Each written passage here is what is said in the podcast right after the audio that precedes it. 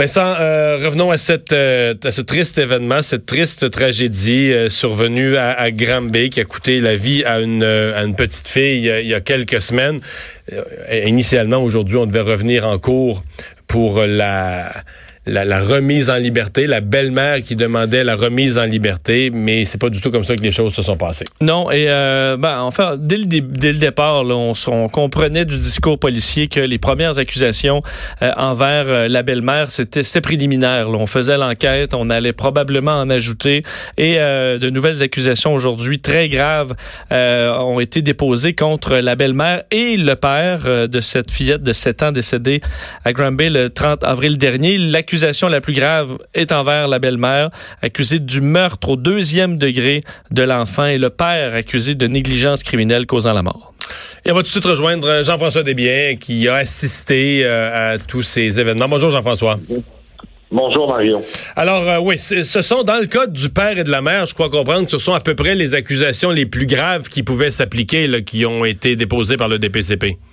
Euh, dans le cas de la belle-mère, en tout cas, euh, il y en a une seule autre qui peut dépasser celle-là, c'est le meurtre prémédité, meurtre au premier degré. Mais, tous, les, tous les experts nous disaient que dans ce cas-ci, c'était à peu près impossible, très, très peu probable dans, dans ce genre de dossier-là. Fait que... Oui, mais il fallait attendre les résultats d'expertise, surtout des euh, rapports d'autopsie des pathologistes judiciaires. Il faut comprendre, Mario, que le père et, et sa conjointe, la belle-mère, ne sont pas accusés du même chef.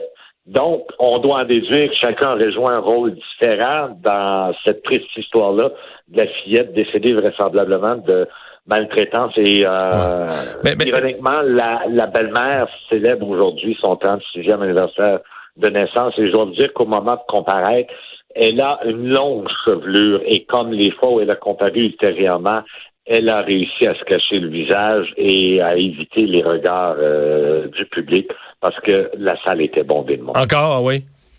Oh oui. Il y a des gens qui ont dû patienter à l'extérieur, qui ont qui n'ont pas eu accès à la salle d'audience euh, en raison du manque de place. Beaucoup de gens qui sont venus euh, témoigner leur support, leur soutien à toute la famille de cette petite fillette-là. Écoutez, il y avait, je vous dirais, quelques 200 peluches là, détendues sur le gazon, sur le trottoir aux deux accès du palais de justice avec des, des affiches indiquant euh, rendons justice à l'enfant martyr. Ah, euh, euh, oui, c'est vraiment touchant et les gens sont là.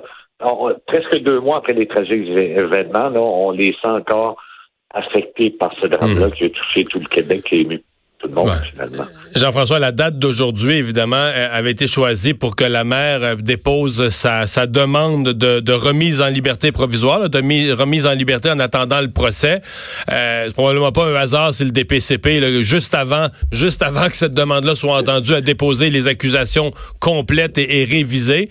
est-ce que ça, est-ce que ça a mis fin carrément à l'autre débat ou est-ce qu'on a quand même entendu la cause de remise en liberté provisoire? Non.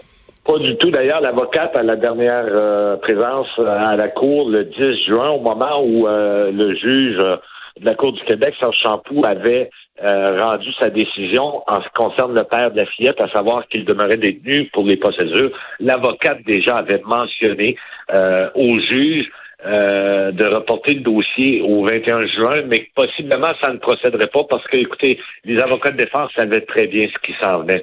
Euh, c'est une question de colliger toute cette preuve-là si elle soutenait le dépôt de ces accusations-là, mais ils savaient très bien que des accusations plus lourdes allaient être portées. Puis euh, maintenant que c'est fait, mort deuxième degré, euh, sans jouer aux experts, je vous dirais que oh, oh. les chances sont minces. Ouais, on oublie ça pas mal. Là. Euh, elle devrait aller devant la Cour supérieure, parce que là, c'est plus de juridiction de la Cour du Québec, étant donné que l'accusation en est une de mort. Et euh, disons que les chances sont minces. Ouais. Donc là, si, on se résume, euh, par, exemple, les accusations qui avaient été rajoutées là, contre le père il y, a, deux semaines, quelque chose comme ça, ça, ça mhm. tombe pas les accusations d'abandon d'enfants, des accusations assez terribles, mais est-ce qu'elle est-ce qu'elle demeure? Est-ce que tout ça est cumulatif? là? Ah, tout demeure parce qu'on ne connaît pas l'issue d'un éventuel procès. Vous savez, euh, on peut arriver à un procès s'il y en a un et qu'un jury ou un juge, dépendamment si c'est devant juge seul ou devant jury, euh, décide d'acquitter euh, les personnes de meurtre au deuxième degré, de négligence criminelle causant la mort. Vous devez avoir des accusations de niveau inférieur pour pouvoir au moins obtenir une condamnation. ça, ça changera pas. Et comme vous le disiez, objectivement, ce sont des accusations très graves d'abandon de, d'enfants euh, mettant sa vie en danger et entre autres euh, celle de ne pas avoir euh, fourni les, éléments nécessaires à la vie, quelque chose comme ça, ouais. Bien-être à la vie d'un enfant. Donc non, les accusations demeurent. Et là, les procédures vont être très longues. écoutez, est-ce qu'on sait, est-ce qu'on sait la, première étape au moment où tout s'est terminé aujourd'hui au palais de justice de Granby? Est-ce qu'on a déjà fixé la prochaine étape?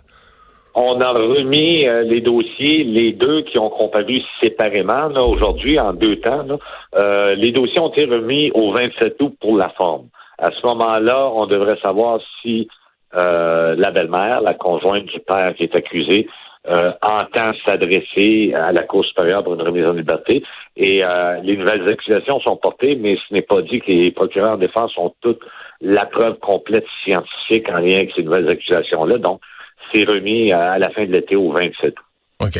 Et donc, donc les deux ont plaidé non coupables aux accusations qu'on, aux accusations ce matin. Là. Ça va de soi. Ça va de soi. Hey, merci beaucoup, Jean-François, pour ce résumé. Ah, sans problème, Mario. Au revoir.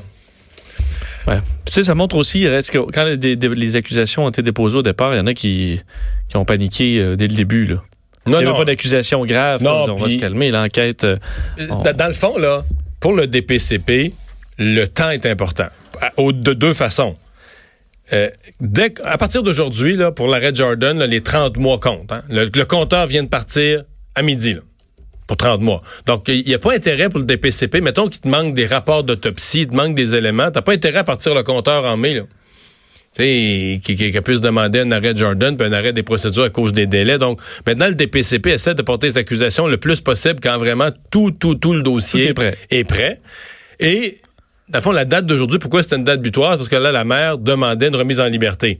je pense que le DPCP voulait que le juge, avant d'étudier un dossier de remise en liberté, que là, le juge ait les accusations complètes. Donc, c'est pour ça que la date d'aujourd'hui devenait, ce que je comprends, devenait importante.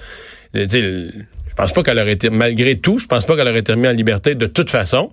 Mais je pense que le directeur des poursuites euh, criminelles et pénales se disait, regarde, quand le juge va, le juge va recevoir cette demande de remise en liberté avant procès, on, va s'assurer qu'il y ait le portrait complet, puis que c'est des là, on est en présence d'accusations de meurtre deuxième degré.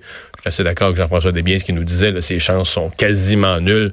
C'est extrêmement rare dans des dossiers comme ça qu'on peut espérer, surtout un dossier aussi grave, puis le cumul des problèmes, puis de négligence. Oui, surtout qu'il y a quand même l'élément aussi de la population, là, oui. Et, quand même dans la balance dans un cas comme ça, ce qui n'est pas dans d'autres, mais l'apparence de justice, puis finalement de libérer cette, euh, cette dame-là. Donc, ce serait pas tellement, euh, pas tellement bien reçu.